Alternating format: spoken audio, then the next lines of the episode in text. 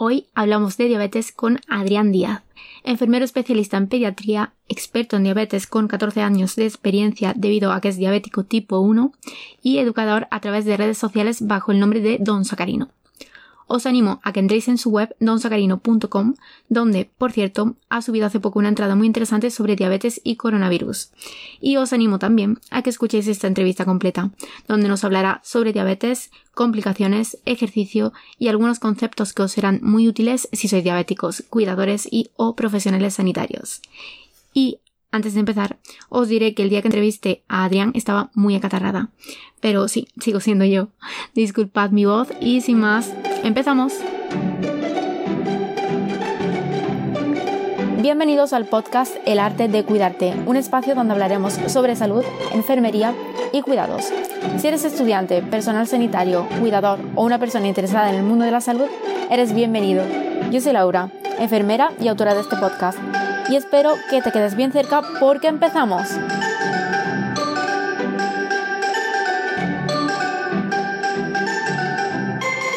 Pues bienvenido y muchas gracias por aceptar la entrevista. Y, bueno, siempre le hago a todos los que pasan por este podcast eh, la misma pregunta. ¿Quién es Adrián y cuál es su historia con la enfermería? Vale, pues Adrián a día de hoy tiene 29 años, Em, soy enfermero especialista en pediatría y trabajo en el Hospital Central de Asturias, en el UCA. Actualmente estoy en el RETEM, por lo cual tanto estoy en neonatología como estoy en onco, como estoy en la UCI pediátrica. Em, la otra gran parte de mí, o por lo menos eh, no mi vida real, que no la considero importante, pero sí dentro de, digamos, de mi labor que hago en red, es que tengo diabetes tipo 1 desde los 16 años, o sea que ya llevo casi 15 años con ella, 14. Y, bueno, y a partir de, mis experiencias en Murcia, que fue donde hice la, especialidad en pediatría, y, descubrir que había una ausencia de educación diabetológica brutal según en qué comunidad estuvieras, por ejemplo, en Lorca frente a Murcia, por poner un ejemplo, pues entre una cosa y otra, pues inicié, bueno, Don Sacarino. Y en cuanto a mi vinculación con enfermería, sí que es cierto que en un inicio no me veía muy ubicado. Inicialmente igual tenía una idea más eh, hacia lo que es la medicina, idea que después con los años por supuesto desterré y fue cuando descubrí en prácticas la pediatría em, y descubrí ahí mi camino. Hasta entonces sí que estaba un poco perdido, no sabía muy bien por dónde ir, incluso me llegaba a plantear dónde había metido, pero sí que fue descubrir la parte pediátrica de enfermería y, nada, y enamorarme y aquí estoy. Qué bien. y bueno, en cuanto a la diabetes, cuéntanos qué es la diabetes. Pues la diabetes, em, si la tuviéramos que explicar de una forma muy sencilla para la gente y, de forma muy global, es, por así decirlo, una alteración en los niveles em, de glucosa, o vulgarmente conocidos como niveles de azúcar, que conllevan pues, la aparición de una, de una hiperglucemia o de una alteración, por así decirlo, de los niveles basales que una persona en condiciones normales tiene. Después, dentro de lo que es la diabetes, tenemos muchos tipos. Hay eh, principalmente tres grandes grupos. Una diabetes tipo 1, que es autoinmune, que está derivada de procesos que no dependen de nosotros y, que tiene, digamos, una activación eh, que actualmente desconocemos eh, el punto exacto donde se produce. Después tenemos una, diabetes tipo 2 que es más dependiente de nosotros, más dependiente de, nuestros estilos de vida, de cuánto, por así decirlo, sobrecarguemos o, llevemos de revoluciones a, nuestro páncreas, que es el encargado de, producir esa insulina que nos permite eh, manejar correctamente el azúcar o la glucosa. Y después, para mí, otro gran grupo que hay es el de la diabetes gestacional, que es eh, todas aquellas alteraciones en el perfil glucémico que se producen eh, cuando una mujer está embarazada y que pueden ir desde una intolerancia a la glucosa hasta una diabetes tipo 2 que acabe transformándose incluso en la práctica a una diabetes tipo 1. Y bueno, la diabetes tiene una hermana política que es mm. la diabetes insípida. Cuéntanos un poco sobre ella. Pues la diabetes insípida, que la tengo yo también. Y mira, te voy a contar una anécdota que me pasó hoy y me cagué en todo porque, claro, muchas veces dicen, joder, la diabetes tipo 1, pero es que hay la diabetes insípida también tiene lo suyo. La diabetes insípida es eh, básicamente un déficit de la hormona antidiurética, em, que básicamente lo que hace es que em, este es como los abuelitos, peor que los abuelitos. Cada media hora, si no te tomas tu correspondiente medicación, cada media hora tienes que ir al baño hacer, hacer pis. Eso, por supuesto, conlleva que lo que pierdes lo tienes también que recuperar, por lo cual, cuando yo, claro, cuando yo no estaba diagnosticado, pues eh, igual me bebía 15, 20 litros de agua al día, porque claro, si cada media hora haces eh, orinas, yo que sé, medio litro o 750 centilitros de, de orina, pues claro, lo tienes que recuperar por otro lado. Hay mm, dos causas principales en la diabetes insípida. Una es la central, que es a nivel de la hipófisis. Directamente la hipófisis no, no, digamos, mm, no manda eh, como si fuera la señal para que se produzca dicha hormona, las causas van desde cirugía y mm, traumatismos hasta causa desconocida, como es mi caso. Y después hay otro tipo de insípida que es, eh, está relacionada con el riñón, se llama nefrogénica y es más complicada y, menos frecuente.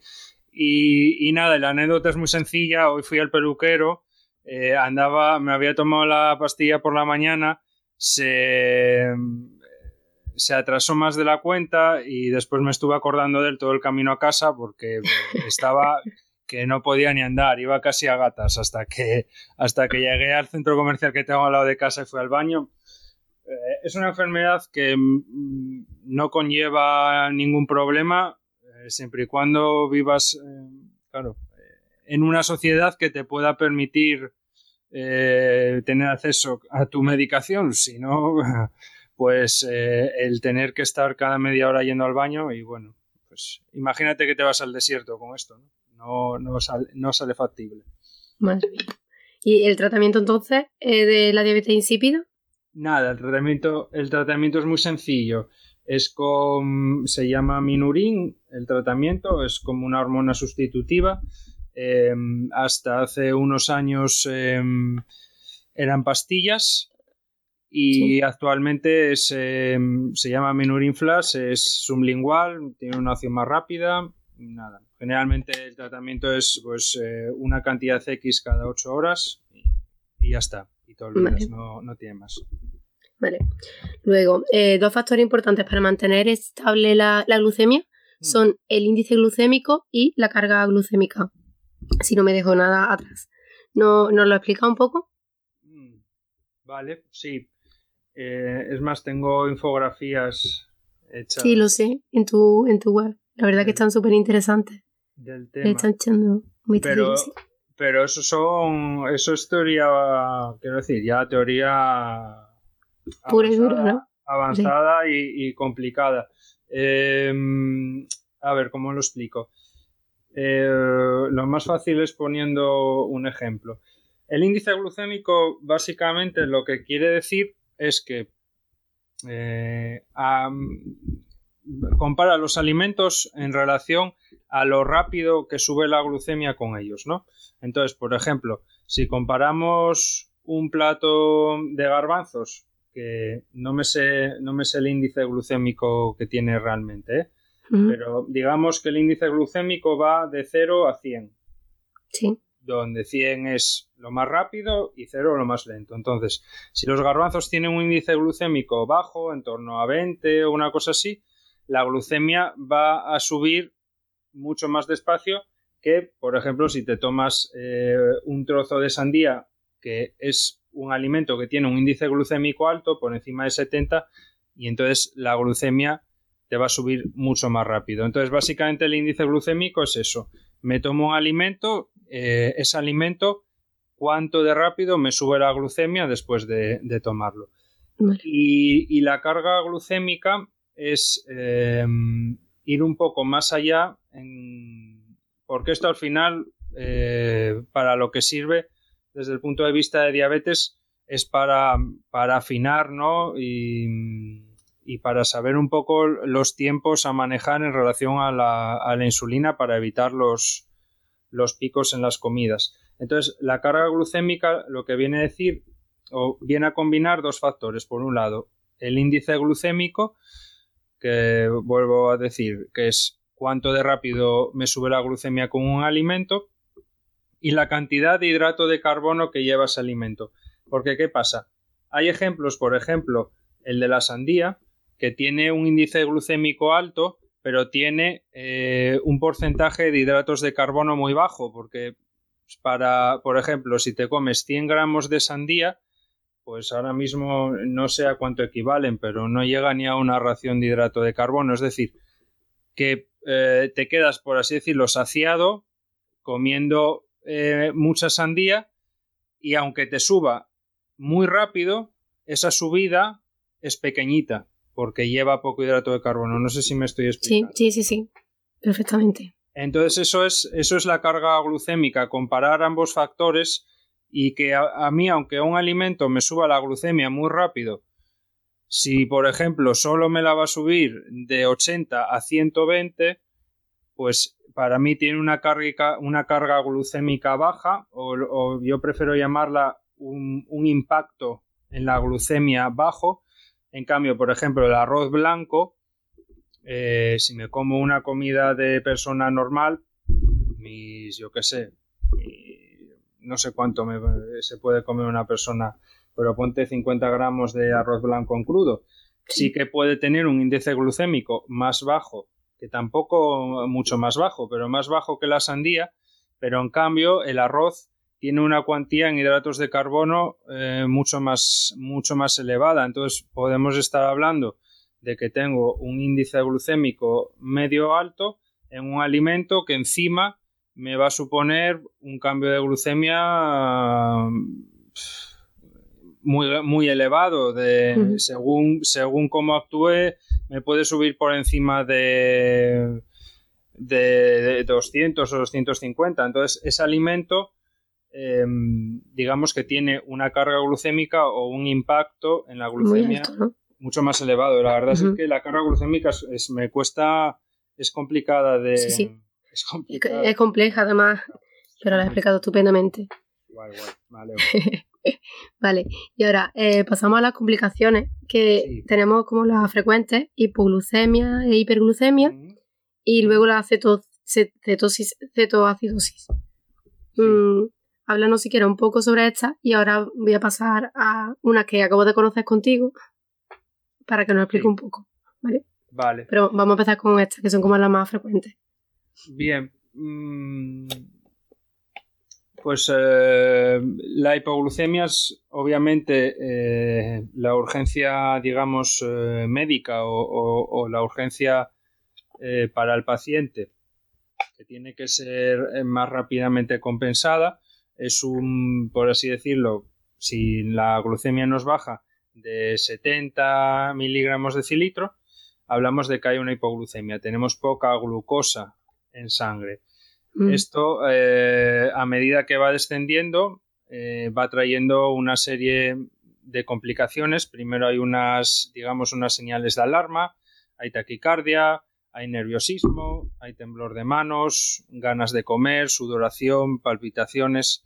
Todo esto, digamos, son señales de nuestro cuerpo para que em, tomemos eh, alimento, tomemos en este caso hidrato de carbono rápido y, revertamos esta situación. Si no se revierte, cuando se baja de umbrales por debajo de los 30 miligramos de filitro, eh, conllevan situaciones eh, muy comprometedoras como pérdida de conciencia, convulsiones, incluso ha habido gente, incluso a día de hoy en países eh, desarrollados y con recursos, que ha llevado a la gente a, fallecer eh, muchas ocasiones eh, hipoglucemias nocturnas, que son esas hipoglucemias durante el sueño que la gente eh, no se da cuenta y, es una realidad que se quedan en el sitio. Eso en cuanto a la hipoglucemia. La hiperglucemia es, ya lo hemos explicado, es básicamente eso, la subida de los niveles de glucosa. Para hablaríamos de, ya de hiperglucemia franca o hiperglucemia ya eh, a tener en cuenta y a, bueno a preocuparnos por lo menos de querer eh, revertirla cuando sube de 180 miligramos de cilitro por encima de 180 eh, se activa el mecanismo a nivel renal em, para favorecer la eliminación de, de la orina por la glucosa eso hace también que que vayamos más al baño, que bebamos más. Eh, obviamente eh, no es una situación tan al límite eh, como es una hipoglucemia, pero obviamente hay que, hay que revertirla porque cuando la cosa sigue subiendo, sí que llegaríamos a eso que me comentabas de, la cetoacidosis. En relación a la cetoacidosis, eh, básicamente lo que implica es un estado de hiperglucemia donde el cuerpo comienza a producir en un proceso, mm, digamos, claro, no hay insulina, eh, la glucosa se acumula en sangre y al final lo que hace el cuerpo es eh, quemar otro tipo de elementos del organismo para producir energía y esto lo que conlleva es la aparición de, cuerpos cetónicos.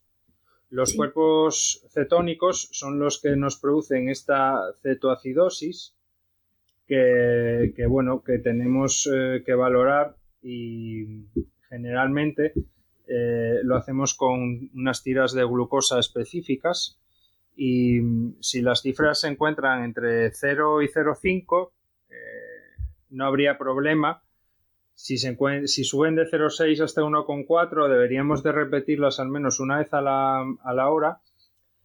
Hablaríamos ya que entramos en cetosis cuando nos encontramos con cifras eh, de entre 1,5 y 3 y por encima de 3 ya hablaríamos de que habría que ir al hospital porque ya tendríamos una cetoacidosis franca que conlleva una serie de, de complicaciones de, complicaciones eh, ya serias eh, que muchas veces hacen que el paciente acabe en, urgencias pasando la noche o en la UCI. Es muy típico, por ejemplo, la cetoacidosis relacionada con, con episodios de, vómitos o, o, de fiebre.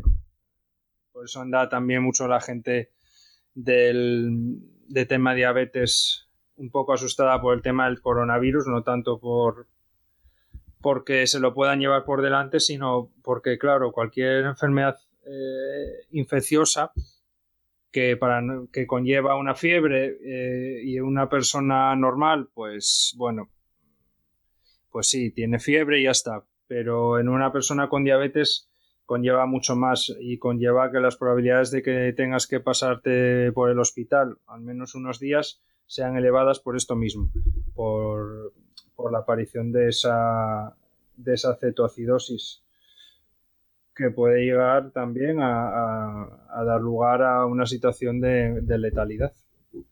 Sí. Las dos desconocidas de las que te decía antes son la lipodistrofia y la gastroparesia, que he leído de ella en tu, en tu blog. Mm. mm dinos un poco, cuéntanos un poco qué son, que me ha parecido súper interesante. Pues la, lipodistrofia, la gastroparesia es rara, ¿eh?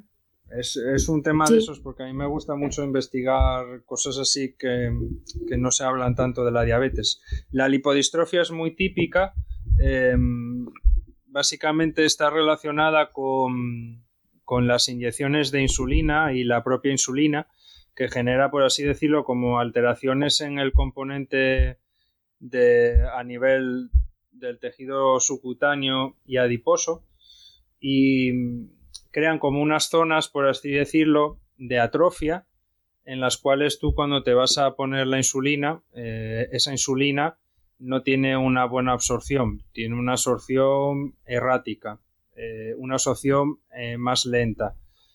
Entonces, las lipodistrofias es súper importante, sobre todo cuando tienes diabetes, hacer dos cosas son fundamentales. Hay más, pero digamos que si no haces estas dos, no estás haciendo nada. Una de ellas es que rotes muy bien las zonas de inyección, siempre cada pinchazo tiene eh, evitar que sea en, el mismo sitio, siempre hay que ir rotando con un par de centímetros de diferencia por todas las zonas que tenemos disponibles, ¿no? Que son pues la zona abdominal, tenemos también los laterales de la zona del abdomen, incluso los, los laterales de, de la espalda, tenemos toda la zona del muslo, y tenemos toda la zona del, del brazo. Y la otra, y la otra gran, gran cosa, eh, aparte de tener unas agujas de calidad, que últimamente eh, a nivel público en algunas comunidades están ganando las agujas de, de calidad poco, bueno, poco, poco alta, ¿no? Eh, un poquito de aquella manera y al final la gente pues tiene que acabar yendo a Amazon a comprarse las agujas. Pero aparte de la calidad, que es muy importante, es todavía más importante eh, que usemos una aguja por inyección. Eso es otro factor importantísimo porque al final eh, las agujas por al primer uso ya se deterioran enormemente y hay una que la habrás visto una imagen muy mítica que sale eh, que sale cada dos por tres en redes del tema de, de a medida que te vas con la misma aguja, pues cómo se altera la, propia aguja, ¿no? Cómo se va, por así decirlo, descomponiendo, ¿no? Entonces eso es muy importante, esas tres cosas. Rotar, tener agujas de calidad y, siempre una aguja por pinchazo. Y la mm. gastroparesia es em, una de las grandes complicaciones muy típicas que tiene la, la diabetes es la neuropatía, es decir, la afectación de los nervios del organismo por ese estado de hiperglucemia crónico, eh, que bueno, pues conlleva una serie de, problemas, pero eh, no se habla tanto de la neuropatía, que no solo es neuropatía, hay más elementos eh, vinculados dentro de eso que me preguntabas de la gastroparesia. Es básicamente Em, lo que ocurre es que hay una mm, destrucción o una alteración a nivel de los nervios que, que están asociados al funcionamiento normal del estómago, entre otras cosas que también se engloban dentro de la, de la gastroparesia. Y entonces lo que ocurre es que por lo general el estómago pues hace digamos como de lavadora o centrifugadora, está ahí eh, meneando el alimento y después, eh, según el tipo de alimento que sea, lo va liberando ¿no? a, la zona de absorción que es el intestino, porque es importante que esto igual no, lo sabe mucha gente. Eh, ninguno de los nutrientes principales, entre ellos el que nos interesa a las personas con diabetes, que es el hidrato de carbono, se absorben antes del intestino. Entonces, cuando hay una alteración por esta gastroparesia, por estos nervios principalmente eh, ramificaciones del nervio vago, el, estómago no centrifuga como tiene que centrifugar, no vacía como tiene que vaciar, hay un vaciamiento más lento eh, y esto además de traer una serie de consecuencias desde el punto de vista digestivo, pues eh, hinchazón, vómitos, comer poco y estar lleno, gases, pues también conlleva un problema desde el punto de vista de la diabetes, porque tú imagínate que te pones insulina, pero el alimento no te pasa al intestino, ¿no? Pues acabas con una hipoglucemia y acabas con una variabilidad del copón. Entonces, básicamente, eso es la gastroparesia, es una complicación poco conocida y poco diagnosticada, aunque hay más gente de la que se, de la que se piensa, con sus diferentes grados de gravedad, y, y que ahí está. Vale. Y luego vamos a pasar ya al ejercicio y diabetes. ¿Qué consideraciones se deben de tener en cuenta? Pues em, bueno, en relación al ejercicio, que es, obviamente uno de los, de los tres pilares fundamentales, bueno, cuatro. Para mí hay cuatro pilares en diabetes. Uno, obviamente, es el tratamiento con, la con insulina o con antidiabéticos, en el caso de, los tipo 2, si es que los necesitan. La nutrición, la educación, muy importante, y por supuesto el deporte. Pues básicamente el deporte, eh, en primer lugar, animar a todo el mundo a que realice deporte siempre y cuando siga unas, una serie de pautas eh, muy básicas. Hay un libro muy bueno em, de un autor eh, que se llama Serafín Murillo, que se llama, lo voy a buscar porque ahora mismo no me acuerdo cómo se llama. Es una guía, deporte, diabetes y deporte. Está, mm, si ponéis Diabetes y Deportes de la Murillo os la encontréis en Google y eso es una guía genial para entrar un poco más a, fondo. Pero así, consideraciones muy rápidas.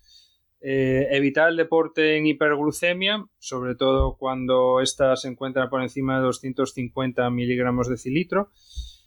Importante también eh, realizarte controles con mayor frecuencia.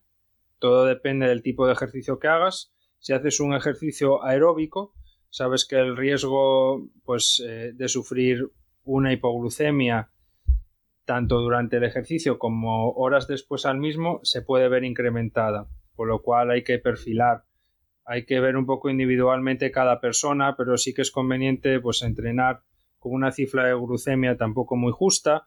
Si estás un pelín justo, pues igual tomarte un poco de, hidrato de carbono de absorción lenta incluso a mitad del entreno tomar algo más, algo más de hidrato lento para, digamos, mantener eh, esa glucemia estable. Y si en cambio haces un ejercicio más tipo anaeróbico, más tipo pesas, gimnasio y demás, como es el que hago yo, pues ocurre todo lo contrario. Generalmente, aunque sí que es verdad que al inicio se produce una pequeña eh, un pequeño efecto, digamos, hipoglucemiante es muy, muy pequeño y el ejercicio anaeróbico lo que generalmente eh, produce es hiperglucemia después del entreno.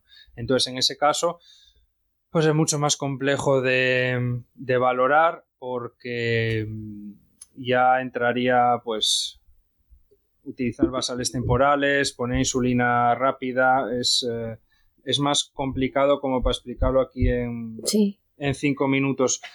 Y a mí me gusta decir a la gente que lo ideal es hacer un ejercicio que combine ambas cosas y quedas un poco en el medio.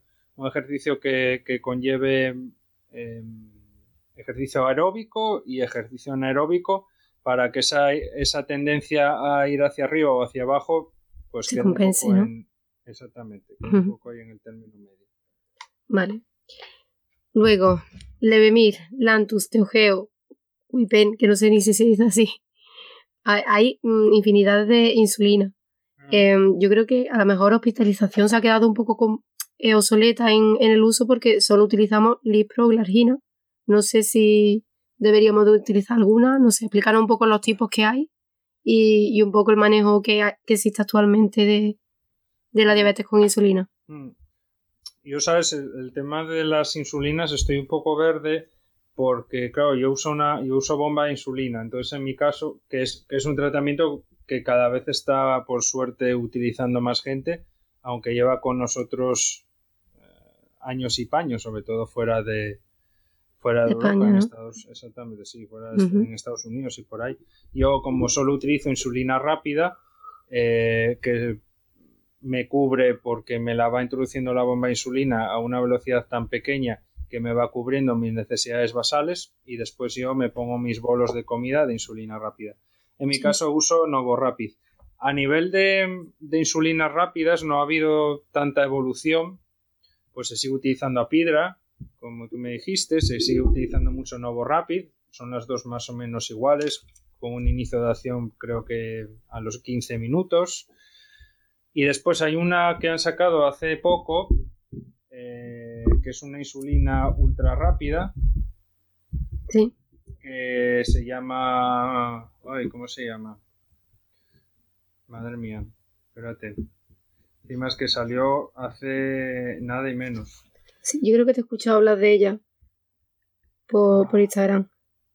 Pues segura, pues eh, fijo. Ah, la FIAS. Ya está. no, me salía, no me salía el nombre. Es que yo no he llegado a usarla. Eh, es una insulina ultra rápida que se llama FIAS y que teóricamente hace un inicio de acción a los 5 o 10 minutos. Lo que pasa es que la gente, la mayoría de la gente no está contenta con ella porque después eh, se vuelve un poco errática. Una vez que hace su inicio inicial, que si lo hace muy rápido, tiene un, tiene un funcionamiento después un poco errático y a la gente no le gusta. También, eh, al parecer, duele bastante más a, la hora de, pincharla. En la bomba de insulina genera muchas burbujas y muchos rollos. Entonces es una insulina que está ahí, que empezó creo que hace un par de años, pero que la gente en su mayoría sigue utilizando Apidra y, y Novo Rapid como insulinas rápidas. Donde sí que ha habido una evolución ya bastante importante es en, las insulinas lentas. igual en hospitalaria nos hemos quedado en la Lantus y no sé cuál era la otra que me habías dicho. Nosotros utilizamos Lipro, Glargina. Vamos, Glargina creo que. Glargina creo que es. Que es la, el Lantus, creo. Pues será la Lantus. sí, sí, es la Lantus. Sí, sí, el Lantus de lentas yo me quedé. Sí, sí. Nada, nada, de eso, Rápida Lipro, eh, la, la Antu de, de lentas, sí. La Antu es el nombre comercial, insulina glargina, lo que... Mm, esa. Esa la utilicé en mi día cuando no usaba yo bomba de insulina, pero la Lantus ya ha pasado un poco a la historia. Actualmente, como insulinas lentas, se utilizan la Tresiva y el Otaugeo. Principalmente em, la Tresiva, creo que se lleva más el mercado. Pero ambas, así, para explicar muy por encima, eh, son insulinas mucho más estables, porque la Lantus eh, sí que es verdad que no es una insulina que te cubra 24 horas, cubre unas 20 horas más o menos, entonces mucha gente según según a qué hora se la pusiera, pues esas 3, 4 horas finales, ¿no? Las tenía un poco cubiertas y podía ahí tender un poco a la hiperglucemia. Y después también tenía otra cosa, que es que tenía un poco de pico. En un determinado momento de su, de su acción hacía un poco de pico igual tendía la persona un poco hacia la hipoglucemia. En cambio, estas, estas insulinas lentas que son actuales, la tresiva y la taugeo, eh, sí que duran esas 24 horas y que sí que son y son también insulinas que son mucho más estables, que no, no tienen ningún pico, son lo más planas, o sea, digamos lo más plano en el mercado, que es lo que nos interesa, la, la insulina lenta lo que nos interesa es que sea plano y únicamente cubra necesidades basales. Y entonces a día de hoy esas dos, pues la gente está bastante contenta con ellas, la verdad. Vale. Otra pregunta. Em, azúcar, sucralosa o stevia, porque tiene una sección que me encanta, que es, bueno, voy a decir finamente, ¿qué carajo le echamos al café? Entonces, ¿qué, es lo que le echas tú al café? Yo le echo eritritol al café. vale, ninguna. Todavía estoy esperando. Creo que eh, no hay cosa con la que más chapa haya dado a la gente que con el tema del litritol y todavía no me han venido nadie de litritol a darme, no sé, una paguita o algo. Vamos, la, estoy la, la, pondero a todas horas. Eh, esa es una, es una sección que me encanta, eh, que ya está terminando, por desgracia, porque ya me quedan pocas cosas de las que hablar y además de lo que me queda que hablar es eh, de cosas que, bueno, que están demostradas que son caca. Y me da pena me da pena que se vaya porque es de los temas que más me ha disfrutado que más me ha gustado traer en la, en la web. Básicamente es eso no eh, hablar de qué opciones hay al azúcar. Sí. porque bueno no solo la gente con diabetes cualquier persona debería de bueno de procurar eh, tomar cuanto menos azúcar mejor pero también sí que es cierto que bueno que yo no soy tampoco partidario o yo no soy de este grupo un poco más eh, extremista. Eh, a mí el sabor dulce me gusta, no soy un loco del dulce, pero sí que me gustan determinadas cosas y yo no concibo levantarme por la mañana y tomarme un café y que me sepa amargo.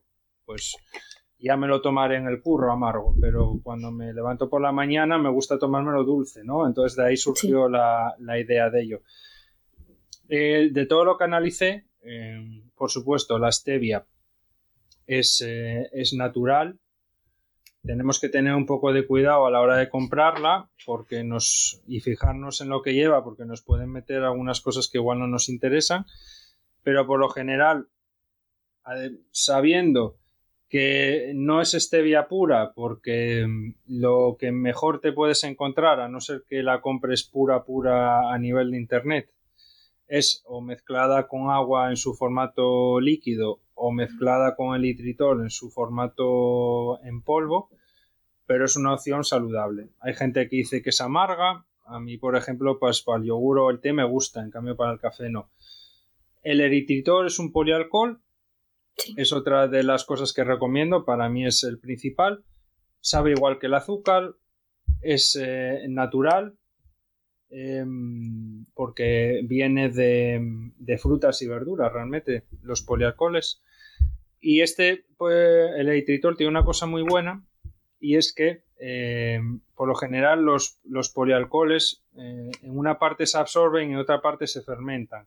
Entonces generan muchos problemas gastrointestinales y se, ¿no? Ya sabes, los, ¿no? los míticos chicles que decían que podían producir efectos lasantes, pues sí, sí, sí. eso era del xilitol. En cambio, el eritritol, como se absorbe en su mayor parte, eh, no los produce y además el cuerpo no es capaz de metabolizar o de interpretar qué es eso que tiene dentro y simplemente lo elimina por la orina. Por tanto, tampoco altera la glucemia. Por tanto, ni sube la glucemia, es natural, sabe igual que el azúcar, solo que igual hay que echar un poco más para conseguir el mismo poder y no tiene demostrado ningún, a día de hoy mm, ninguna cosa rara a nivel de estudios que se han hecho con ella. Y la tercera cosa que recomiendo es muy rápidamente la tagatosa, que mm, no me acuerdo lo que era ahora mismo, era también un derivado del azúcar. Em, lo que pasa es que la tagatosa es difícil encontrarla pura. Eh, suele estar mezclada con otras historias, entonces yo no la recomiendo tanto. Si alguien la encuentra pura, adelante, pero si no, como la mezclan con sucralosa y con otras historias raras, pues yo paso de ella. Vale. Y, bueno, un poco siguiendo este tema, em, ¿qué opinas de los alimentos que están formulados específicos para, específicamente para diabéticos? Porque mi experiencia mm. en, en el hospital es que eh, cuando los, pacientes diabéticos se les da la galletita estas típicas para diabéticos, mm. eh, he observado que les sube muchísimo la, glucemia. No, sé si hay algún tipo de relación o es casualidad, pero... Pues, pues no lo sé, sí que es verdad que antes había mucho mercado de eso. Yo me acuerdo cuando era más guaje, eh, había muchísimo mercado de, productos específicos para, diabéticos que, a ver, generalmente este tipo de productos lo que hacen es sustituir el, sustituyen el azúcar por, por polialcoholes como el, el maltitol, que, que, también tiene un impacto glucémico y por tanto a estas personas, aunque les digan que son productos eh, para su diabetes, no lo son porque les va a subir también la glucemia. Y mm, actualmente sí que hay una línea más que ha ganado mucho, ¿no? Por esto de la alimentación saludable, de fitness y demás, eh, muchos productos free que cuando yo era crío no existían. Cuando yo era más chaval, eh, tomarme un helado o tomarme una tarta sin azúcar, libre de azúcar. de carbono, eso no existía. A día de hoy, aunque claro, a ver lo que te meten, ¿no? Pero sí, que, es, sí que es posible tomar, tomarte un dulce que no te lleve absolutamente nada de hidrato de carbono. Entonces, bueno, es, eh, al final es eh, mirar eh, las composiciones, aprender un poco de nutrición básica, de saber qué te conviene y qué no te conviene, porque muchas veces te meten tanta mierda en estas cosas, ¿no? Alternativas o para diabéticos, ¿no? O todo esto, que vale más la pena pues calcularte tú las raciones y hacerte un bizcocho en casa y eh, eh, echar un poco de azúcar y un poco de, otro edulcorante y, ya está, porque al final a veces lo que no lo que tomamos por otro lado eh, tampoco nos llega a compensar. Sí. Y bueno, em, ¿cómo es ser enfermero y diabético? ¿Cómo lo lleva? lo llevo bien, ahora la verdad. Y, y tampoco quiero tocarlo más de la cuenta porque estoy hasta, mm, bueno, hasta la coronilla del, tema del coronavirus, estoy ya muy cansado. De momento, yo trabajo aquí en Asturias, de momento no tenemos casos en niños, trabajo en pediatría, eh, igual libro. Sí. Y si no libro, pues igual eh, me cambia la perspectiva de cómo es trabajar siendo enfermero con diabetes, porque tendría que valorar muchas cosas con la crisis mm. actual que hay. Pero mm, realmente, quiero decir, yo llevo un buen control, yo sé lo, lo que tengo que hacer, yo siento mis síntomas, nunca he tenido ningún problema mm, con la diabetes en el trabajo. Es más, es curioso pero cuanto más carga de trabajo tengo, cuanto más estresado estoy, como que la diabetes no me expliques cuál es el motivo, porque no lo sé, no sé si el estrés y que yo soy una persona que tiendo a ir más hacia abajo que hacia arriba. Pero, por ejemplo, el otro día estuve en la UCI pediátrica currando, que llevaba un crío, bueno, oncológico, que estaba un poco pachucho. Y bueno, hubo que llevarlo al TAC, hubo que cogerle una vía central de acceso periférico, bueno, ya sabes cómo son esos días, ¿no? que No, no, te sientas, te tomas un vaso de zumo a prisa corriendo y sigues. Si puede, sí, sí. Si te, si te da tiempo a tomarte el vaso de zumo. Exacto. Y la verdad que lo llevé bien. Nunca he tenido ningún problema, ni desde el punto de vista de compañeros, ni desde el punto... Sí que es verdad que cuando llegas a los servicios y dices que tienes la diabetes, la gente como que se preocupa más está un poco más pendiente, oye, vete eh, a cafetería si quieres antes, o, o vente a merendar, tal, lo que sea. Después llega un momento que cuando ven que tú la llevas normal y al final pues ya haces una vida completamente normal, pues igual que ellos, pues no tienen casi ni eso ni en consideración y, y te tratan como uno más. Yo realmente, después seguro que encuentras por ahí muchos casos de gente que lo lleva fatal. Yo también, bueno, llevo una bomba de insulina que me facilita mucho las cosas. Pero a día de hoy, la verdad, no he tenido ningún problema. Para mí no, no me repercute en, nada la diabetes, la verdad, en el trabajo. Vale, y luego, eh, consejos que daría a una persona que debuta por primera vez con diabetes.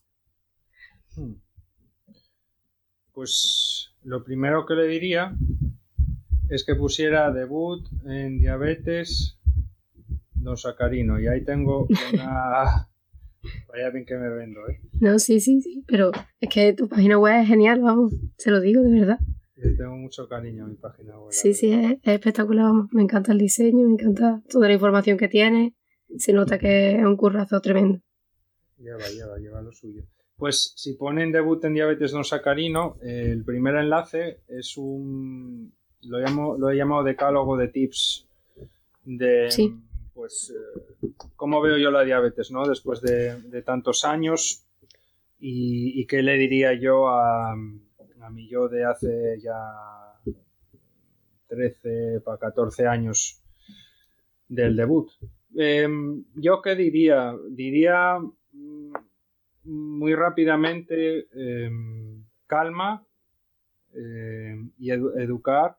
Es fundamental que te eduques desde el primer día y que lo sigas haciendo siempre porque, bueno, a las pruebas me remito, van más de 100 entradas en mi web eh, donde no toco tecnología, que es un campo que a mí personalmente no me gusta y que considero que está masificado y me gusta ir por otras vertientes.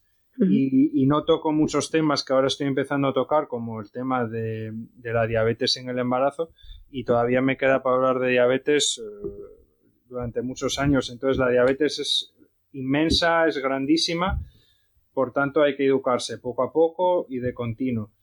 tomárselo con calma, esto no es una, una carrera eh, de, de 100 metros, es una maratón porque los dos o tres primeros meses estás, estés mal controlado, no te vas a morir ni te vas a quedar ciego. Eh, tómatelo con calma, em, aprende de ti, aprende de tu cuerpo, aprende a integrarlo todo con las nuevas tecnologías que por suerte están eh, en el mercado para ayudarnos. Y, y, qué más podría decir? Eh, no pensar en las complicaciones, que es algo que, mucha gente se asusta mucho, pero una persona con diabetes, yo conozco personas con diabetes que tienen un buen control y que llevan 30 o 40 años con diabetes y no han desarrollado ningún tipo de complicación, por lo cual, eh, pues eh, todo depende un poco de ti. Y una cosa que me gusta mucho y que creo que junto con la educación hace un gran, un gran bien dos grandes cosas. Una es evitar la ansiedad. La ansiedad es malísima para el estrés, por lo cual, dentro de lo posible en estas vidas de locos que llevamos, intentar vivir lo más tranquilo posible. Y em, la otra importante, eh, que es, que es, que es, madre. Pues ahora mismo no me, ahora mismo me acabo de quedar en blanco. Era el estrés y Ostras, pues no me acuerdo de la otra, fía. me, acabo de quedar, me acabo de quedar en blanco. En blanco, bueno, no pasa Pero bueno, que básicamente eso, ¿no? Eh, tomártelo con calma. Ah, sí, eso. Eh, tomártelo con calma, evitar el estrés, saber que tienes tiempo para aprender, no pensar en las complicaciones y ser un poco rutinario. Yo creo que eso también ayuda mucho. Llevar una vida con un cierto orden, eh, comer de una forma generalmente similar, em, intentar también no andar de parranda día sí, día también, eso son todo cosas que al final tu cuerpo va a agradecer y, que tengo constatado que funcionan. Mm. Bueno, y la última pregunta. ¿Qué es la enfermería para ti? ¿Qué es la enfermería para mí? Pues... Eh, pues, pues, es que últimamente estoy un poco mm, preocupado con la enfermería. Eh, creo que vivía en una, creo que vivía en una burbuja en relación a la enfermería, porque sí que es verdad que en pediatría, al menos en este hospital en el que estoy, que es el central, es el principal dentro de Asturias, pero claro, no podemos comparar nunca Asturias con Cataluña o Madrid o Valencia. Sí. Pero mm, en pediatría siempre he visto esa, esa labor, ¿no? Que realmente es eh, la enfermería, que es eh, la de cuidar, la de atender, la de estar con, con el paciente. Sí. Que después, el otro día, por ejemplo, me sacaron por primera vez en mi vida, desde que hice las prácticas en su día en adultos, me sacaron a la planta de cirugía plástica una tarde y, entendí, y ahí, ahí os entendí a vosotros, ¿no? A los que realmente estáis trabajando en los servicios de adultos, que hay una la sobrecarga de, trabajo tan grande que hay, ¿no? Que vas como un robot, em, que tienes a la gente, no, no, no, no llegas a, cuidar a la gente, ¿no? Al hmm. final estamos perdiendo eh, lo que nos diferencia del resto, que es el, cuidado, el, tener una persona de ochenta y pico, noventa años que no lo visita la familia y, tú te ves tan desbordada que solo puedes ir a ver cómo está, pues como me pasó el otro día, ¿no? Que empiezas por una esquina, eh, ves que ese paisano pues necesita un poco de ayuda en cosas tan básicas como incorporarse o darle un vaso de zumo y cuando te das cuenta han pasado dos horas, todavía no has terminado de atender a todos los pacientes y todavía no has podido ir a ese paisano que igual es el que el que, el que más necesita que estés ahí para dar lo, que, lo que en realidad eh, bueno, define nuestra profesión desde el punto de vista más eh, tal, ¿no? Que es el, cuidar. Entonces yo lo veo un poco como eso y, y desde que tengo Don Sacarino también eh, veo otra, otra labor muy importante de la enfermería que no nos creemos, que yo me creo mucho y que deberíamos de creernos más, que es la de educar. Sí, totalmente. La de educar. A mí me encanta educar, es otra parte de la enfermería totalmente eh, factible. Es más, yo creo que si tuviera la oportunidad a día de hoy de dedicarme únicamente a educar, eh, me dedicaría a educar. A día de hoy obviamente no es, eh, factible. Entonces hago las dos cosas. Pero no, esas dos cosas me gustan. La del cuidar y ojalá, aunque... Sí, muy difícil. yo soy un poco pesimista con estas cosas, pero ojalá volvamos otra vez a tener, a poder contar con ese concepto de cuidar en nuestro día a día y, el educar. Que eso, por suerte, y gracias a las nuevas tecnologías, yo al menos me siento contento de, poder hacerlo. Genial, Adrián. Pues hemos acabado. Dinos dónde pueden encontrarte en redes sociales. Qué rápido. Pues en redes sociales me podéis encontrar en Instagram como Don Sacarino, sin más. Después en Twitter y en Facebook también me podéis encontrar, aunque sí que es verdad que son redes que únicamente utilizo para actualizar entradas o cosas muy puntuales o muy importantes, ¿no? La, lo importante, ¿no? Donde cuento también un poco de mi día a día y demás es en Instagram, que es Don Sacarino, después la página web donsacarino.com y también tengo un pequeño canal de YouTube que, bueno, cuando buenamente puedo voy subiendo eh, algún capítulo del viaje que hice el año pasado a Japón, eh, que también con, es muy sencillo. Al final, si ponéis Don Sacarino, os vais a acabar llegando a todos los lados porque todo es con Don Sacarino, así que no tiene ciencia. Bueno, pues muchísimas gracias por la entrevista y por tu tiempo. gracias a ti. Y bueno, espero que vaya muy bien y que siga educando a la gente. Yo creo que hace una labor muy importante y y es un trabajo que yo sé que, llevar una página web es un currazo y que educar es también un currazo que no está para nada, que no está pagado y es algo que hacemos de forma altruista. No, no, está, no está pagado, Pero bueno, se paga con el cariño de la gente exacto, exacto. disfrute, porque al final también disfruta haciéndolo. sí, exacto. Bueno, pues muchísimas gracias, lo dicho. Nada, a ti. Y eso es todo por hoy amigos. Os recuerdo que tenéis todas las redes sociales de Adrián y las mías en la cajita de información, que si os ha gustado este capítulo podéis compartir, comentar o suscribiros, sea cual sea la plataforma desde la que nos estéis escuchando. Y eh, os mando toda la energía del mundo en estos días tan complicados y un abrazo muy fuerte. Nos vemos en el próximo podcast.